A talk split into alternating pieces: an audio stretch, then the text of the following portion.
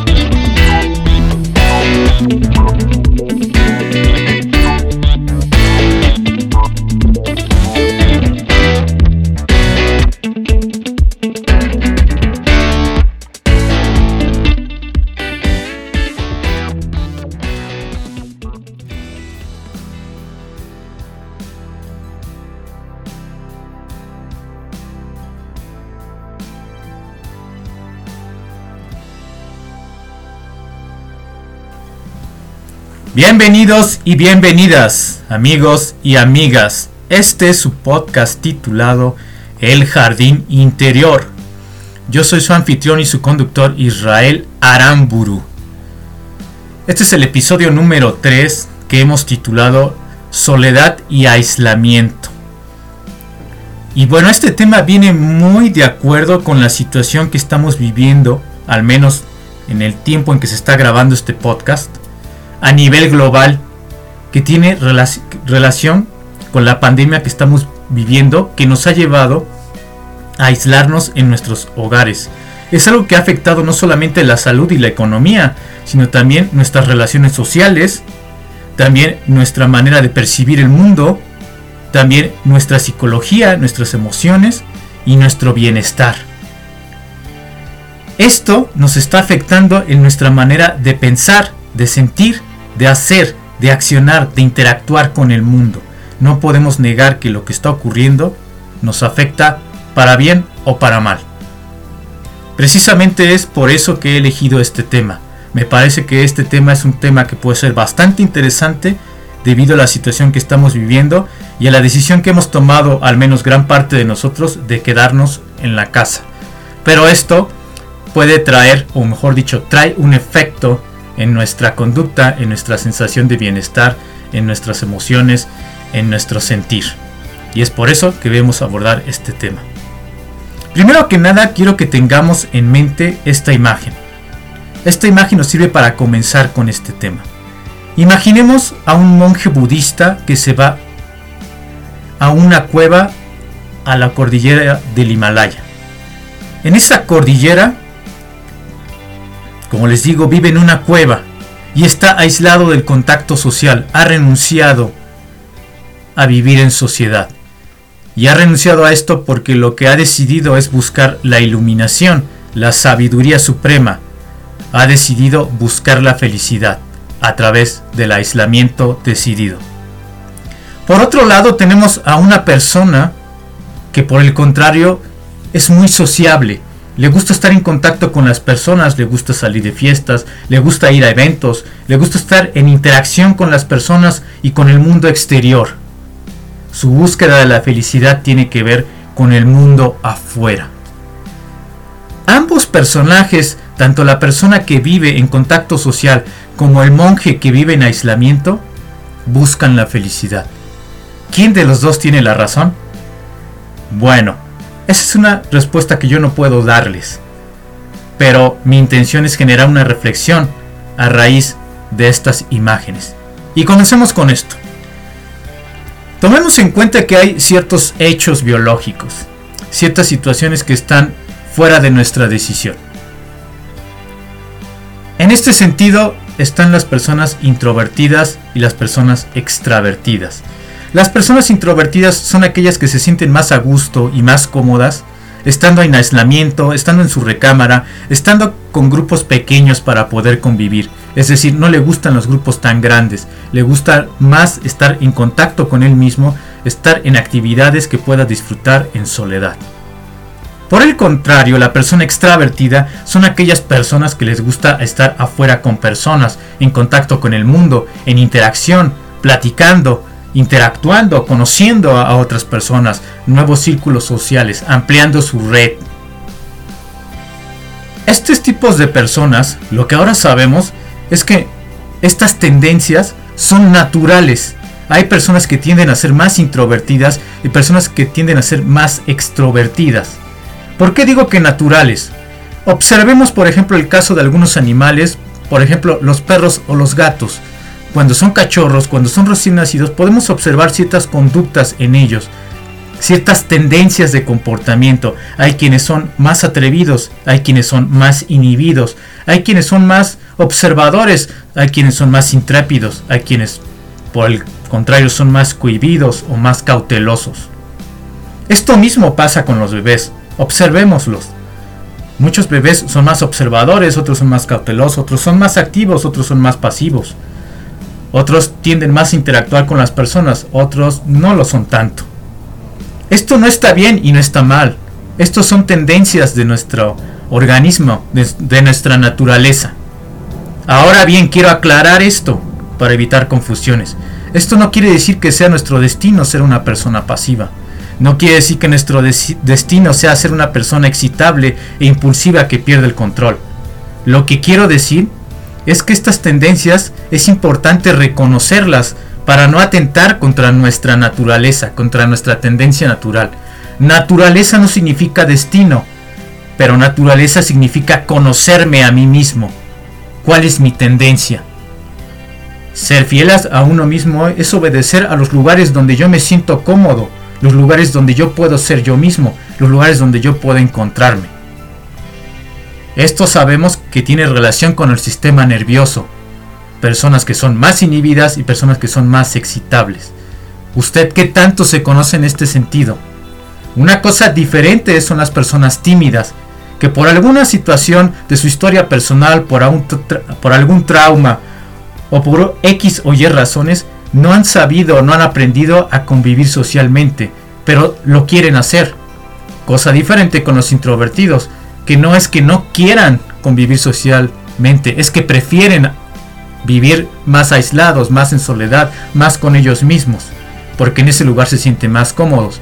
Y un introvertido sano reconoce eso y reconoce que en ciertos momentos hay que interactuar socialmente. Un extrovertido sano, por decirlo de esta manera, es una persona que interactúa con la sociedad y que sabe que en ciertos momentos tiene que guardar cierta cierta distancia o cierto aislamiento para poder, para poder seguir conviviendo en sociedad. Esta es una reflexión que le traigo al inicio para poder abordar este tema. ¿Cuál es su, su tendencia natural como persona? ¿Es usted más introvertido? ¿Es usted más extrovertido? No está bien, no está mal. Ninguno es superior al otro. Simplemente quiero que revisemos cuál es nuestra tendencia natural. Ahora bien, entrando al tema de aislamiento y soledad. Estos términos, aislamiento y soledad, son términos que popularmente se han vuelto intercambiables. Es decir, aislamiento y soledad a veces los entendemos casi como lo mismo. Hay algunas pocas, diferentes, unas pocas diferencias. Por ejemplo, cuando hablamos de aislamiento social. El aislamiento social tiene que ver con aquellas personas que a lo mejor fueron rechazadas o que ellas mismas se aislaron porque no encajan en un grupo o sienten que no encajan. Pongamos el ejemplo de esas personas que consideramos nerds y que son aisladas o que ellas, mismas se sienten aisladas o son rechazadas por un grupo social por no ser como tendrían que ser. O aquellas personas que ya son viejas y terminan en un asilo porque ya no hay quien los visite. Hay un aislamiento social porque a veces los viejos parecería que fueran una carga. Y esto lleva a sentimientos profundos de soledad. Hay un aislamiento físico, y esto que hay que ponerlo en claro, y hay un aislamiento vivido o experiencial o subjetivo. Podemos estar acompañados y sentirnos solos. Esta es una paradoja. O podemos estar solos y no sentirnos aislados. También esto parecería una paradoja. Personas que viven en pareja con familia se sienten solos o no escuchados dentro de sus núcleos familiares. O personas que, eh, que están en aislamiento que no se sienten separados del mundo. Esto requiere un trabajo interno, un reconocimiento, un autoconocimiento, una profundización de nuestra propia persona, de nuestras propias necesidades, de nuestros propios talón de Aquiles, de nuestros propios mundos internos. La experiencia del aislamiento y la soledad son experiencias subjetivas que muchas veces están cruzadas por cómo nos ha ido en la vida. Es decir, pongamos un ejemplo. Yo fui abandonado de niño y entonces mi experiencia con la soledad es negativa. Por lo tanto, cada vez que yo sea amenazado a quedarme solo, lo viviré o viviré la soledad como algo totalmente negativo o destructivo. Y es por ello que puedo yo relacionarme con personas incluso destructivas con tal de no sentirme solo. Es muy importante reconocer esto, que podemos sentirnos acompañados estando solos o podemos estar solos y no sentirnos acompañados. También este, esta experiencia subjetiva del aislamiento y la soledad tiene relación con la muerte. La muerte es una experiencia única que cada uno vive de manera diferente. Algunos autores dicen que la muerte es la acción o el acto más solitario que podemos vivir. La manera en que morimos, a pesar de estar acompañados, es una sensación única. Solo nosotros vamos a morir de esa forma en que estamos muriendo. También otra experiencia subjetiva sobre el aislamiento y la soledad puede ser la libertad. Yo me voy a crear a mí mismo, yo voy a tomar mis propias decisiones, yo voy a crear mi propio mundo, voy a crear mi persona. Y este crearme en persona puede llevar a alejarme de aquellas personas que quiero porque ellos no aprueban la manera en que yo soy, porque ellos no están aprobando mis decisiones. Y esto me puede alejar de mi familia y de mis seres queridos. También hay aislamiento ahí. Pero esta libertad también me trae conciencia trae una conciencia de mí mismo, una conciencia de cómo, cómo yo quiero vivir y cómo yo quiero vivir, la manera en que a mí me acomoda vivir, la manera en que, en que a pesar de las caídas y las derrotas, yo quiero seguir viviendo. ¿Cuál es la manera que yo encontré para seguir viviendo? A lo mejor siendo consciente, consciente de mí mismo, siendo fiel a, a mis deseos, a mis necesidades. Pero esto también lleva un acto de soledad. El aislamiento también podemos entenderlo como un aislamiento existencial. Hay un aislamiento de tipo interpersonal cuando yo me siento ah, separado de los demás. Hay un aislamiento de tipo intrapersonal cuando yo me siento separado de mí mismo, cuando no me reconozco, cuando esta persona que estoy siendo no soy lo que soy o eso es lo que yo digo. Y hay este aislamiento existencial este aislamiento existencial quizás sea el más fuerte de todos, porque es un aislamiento en el que me siento separado del mundo. Soy uno y está el mundo allá afuera. Hay una división. Hay un vacío ante la vida porque el mundo, el universo me es extraño. La vida nos confronta inevitablemente con esa separación, con esa sensación de yo y el mundo. Algunos dicen, algunos autores, dicen no deberíamos de verlo como soledad o aislamiento, sino como unicidad. Es decir, no estamos solos, nuestra mente lleva a los demás. Nuestra, nuestra mente es el conjunto de historias de la evolución, de la cultura, de nuestra familia, de las, de las personas con las que hemos interactuado. Somos únicos, pero no estamos solos. Somos y estamos en el otro y el otro está también con nosotros. Esto es una idea bastante interesante. Los budistas van un poquito más allá. Dicen, lo que nos separa es la mente. La mente es lo que crea esta separación. Cuando yo pienso que estoy separado, me estoy separando del otro. Trascender el lenguaje, dicen los budistas, es trascender eh, la idea de separación. Cuando yo trasciendo el lenguaje a través de la contemplación, de la observación de lo que está ocurriendo, del vivir el aquí y el ahora, se rompe esa idea de separación. Es una idea bastante interesante del budismo. En este mundo global hay una hipercomunicación, pero también hay muchas relaciones superficiales. Estamos muy comunicados, o mucho, muy comunicados por muchos medios, por redes sociales, por internet, pero estamos separados porque nuestras relaciones se han vuelto, al parecer, bastante superficiales. Yo quiero cerrar este tema con tres o cuatro reflexiones. Una de ellas es que la experiencia de la soledad y el aislamiento es subjetiva. Aceptemos que somos seres cruzados por esa sensación de soledad y aislamiento. Es inevitable sentirnos en algún momento así. Eh, incluso aunque nos sintamos que hemos avanzado mucho en nuestra vida, nos hemos integrado con una pareja, nos conocemos mucho con nosotros mismos, a pesar de todo eso, aceptemos que hay una sensación de soledad y aislamiento en nuestra vida. Otra reflexión es que no estamos solos, la separación es imaginaria.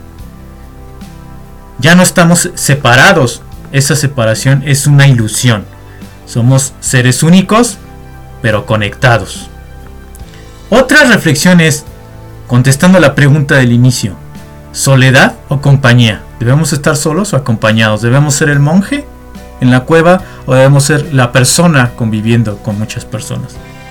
Desde mi particular punto de vista, deberíamos de ser quizá los dos. Este deberíamos de ser no es una orden, es una propuesta. Hay que explorar nuestra vida, hay que aprender de nuestra idea de soledad encontrándome conmigo mismo. Pero también hay que aprender del contacto con otros y responder a las necesidades sociales. Somos y estamos con y por los otros.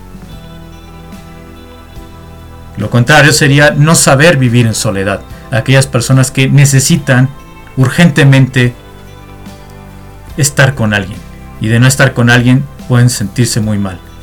Creo que debe ser un juego de las dos partes. Aprender a estar solo y aprender a estar acompañado.